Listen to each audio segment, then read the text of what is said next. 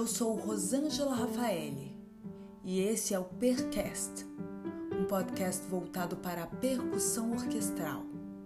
Aqui você vai encontrar história, dicas, conteúdo prático e teórico sobre a percussão, entrevistas com especialistas no assunto e curiosidades sobre o dia a dia de um percussionista orquestral. Toda semana, um episódio.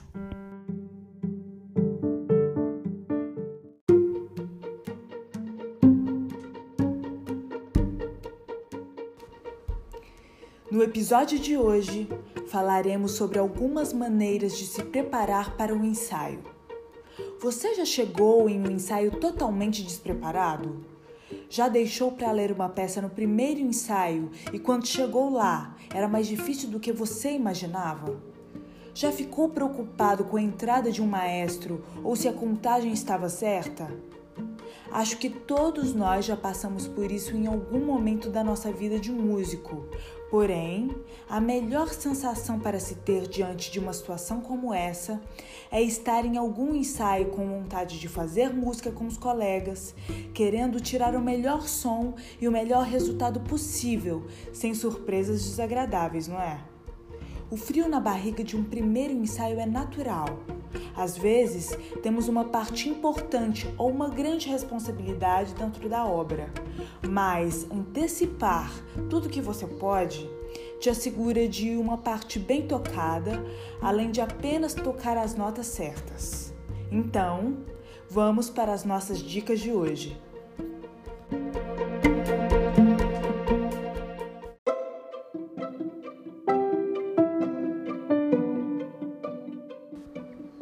E a primeira dica é: tente ter a parte o quanto antes. Geralmente, quando se trata de uma orquestra, os arquivistas se preocupam em disponibilizar a parte para o um músico. Mas se você quer fazer um bom trabalho de verdade, o maior interessado deve ser você. Se eles não mandarem a parte, vá até o local e as pegue, ou procure saber se o site da IMSLP pode te dar acesso. O que pode não ser legal de acontecer é você deixar para a última hora. Isso vai te trazer preocupação desnecessária, ansiedade e um desconforto muito grande. Ao pegar as partes, anote tudo o que acha pertinente, consultando uma grade entradas de instrumentos que podem ser guias. Deixe em evidência tudo o que te deixa confortável e seguro. Se você for uma pessoa muito visual, passe marca-texto na parte. Caso não possa ter acesso à grade, escute a música acompanhando a sua parte e faça as anotações que façam sentido para você.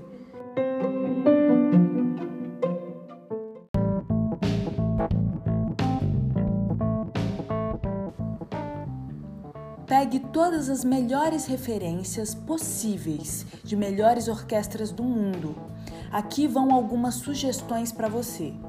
Filarmônica de Berlim, Orquestra Real do Concertgebouw, Orquestra da Rádio Bavária, Filarmônica de Viena, Orquestra Filarmonia de Londres, Orquestra Filarmônica de Nova York, Sinfônica de Boston, Filarmônica de Los Angeles e OSESP.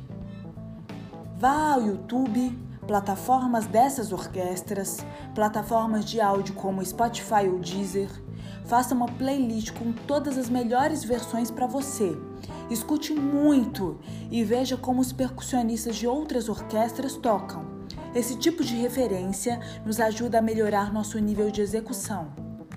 Também ouça a obra com grade, só com a sua parte, sem a parte e fazendo outras atividades que aparentemente não estão te fazendo prestar atenção na música, mas acredite, esse tipo de prática coloca a música no nosso ouvido. De repente, você está cantarolando trechos da música e nem sabe como. Estar com a música dentro de você te deixa mais independente da entrada de um maestro, por exemplo. É legal receber a sua entrada, mas se você depende disso, sua experiência pode ficar tensa.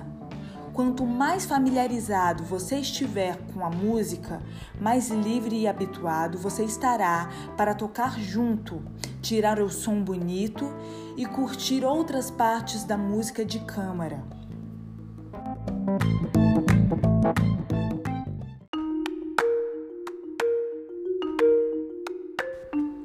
Leia sobre a história geral da obra, seu compositor, quando foi escrita, em que contexto histórico e faça uma análise geral da obra, mesmo que seja superficial.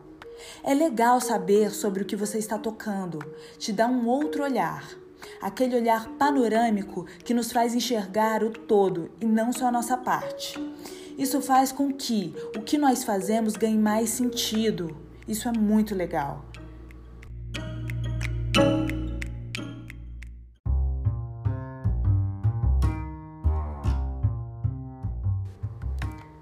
Tenha um mínimo de convivência com o instrumento que você vai tocar no programa. Faça um pouco de técnica geral do instrumento e depois especificamente sobre o que vai tocar. Pode ser uma parte relativamente simples, contudo, nenhuma parte é tão simples assim que não mereça ser valorizada. Quanto menor a sua participação, mais delicado fica.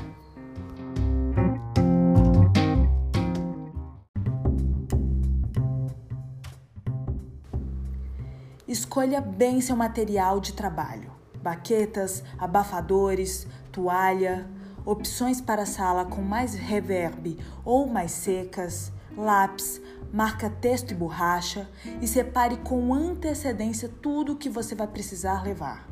Se não tem tudo o que precisa ou sabe que poderia fazer algo com mais qualidade com um adereço que você ainda não tem, peça emprestado para algum colega antes do seu ensaio. Tudo que você precisa levar ou tudo que você leva para o seu ensaio diz a preocupação a respeito do trabalho que quer fazer. Certifique que você separou tudo para levar, porque no momento do ensaio, a última coisa que você quer que aconteça é ter a surpresa de esquecer qualquer coisa.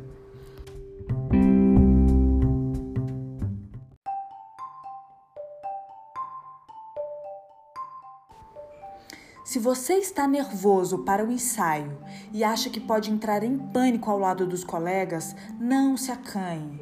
Toque junto com alguma gravação, simulando o momento do ensaio, assim como você fará com orquestra. Se você estiver travando em uma sala de estudo, possivelmente isso pode acontecer na hora. Então, evite essa situação e toque junto repetidas vezes até se sentir pronto. Você quem sabe como se sente em relação à parte estar confortável ou não. Portanto, esse é um momento crucial para se respeitar e fazer o que acha que é preciso. Se precisa estudar mais um instrumento do que outro, tudo bem. O que realmente importa é fazer um bom trabalho, seja onde ou com quem for.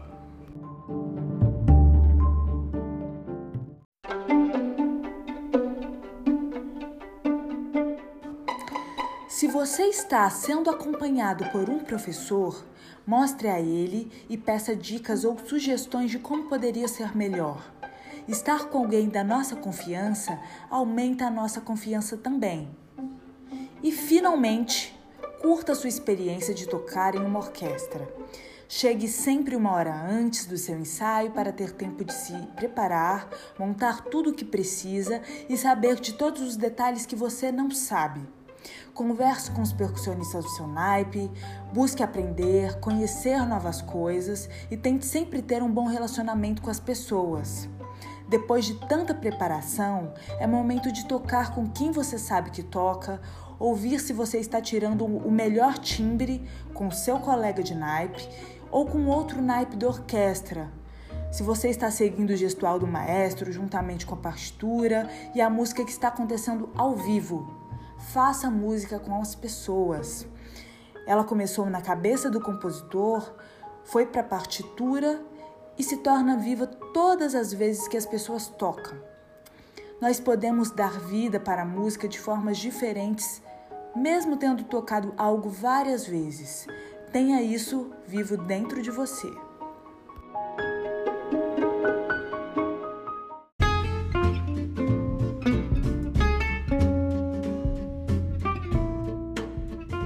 Essas foram as dicas de hoje. Espero que de alguma forma tenham sido úteis para você. Te espero no próximo episódio. Até mais!